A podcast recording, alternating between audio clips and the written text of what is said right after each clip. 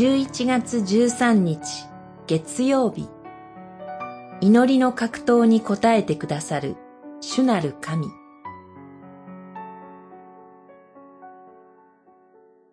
創世紀32章ヤコブは答えた。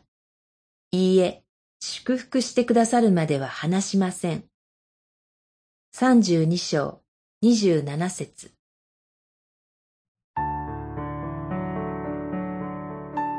長子の特権を奪ったことをきっかけに、ヤコブは兄エサウとの関係をこじらせていました。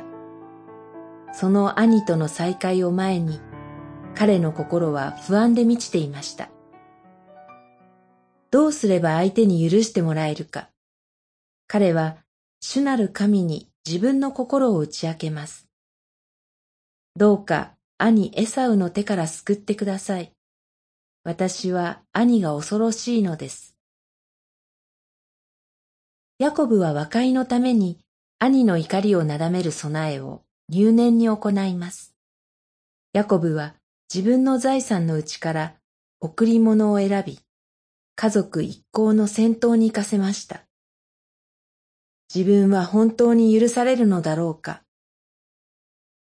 その疑問は拭えないまま、ヤコブは一人佇みます。拭えない不安の中で、ヤコブは何者かに襲われます。夜明け前に、ヤコブは桃の関節を外されます。自分では立てなくされながら、ヤコブは祝福してくださるまでは話しません、と祝福を求めます。格闘の最中に桃の関節を外された彼は、後の生涯、足を引きずって歩むものとされました。それは自分の力ではなく、神により頼むものとされたことを意味します。試みの中にある私たちに、主なる神は、主により頼むことを教えられます。私たちの夜明け前にも祈りの格闘があるでしょう。立てないとき、それは神により頼むことで立ち上がる祝福の時です。祈り。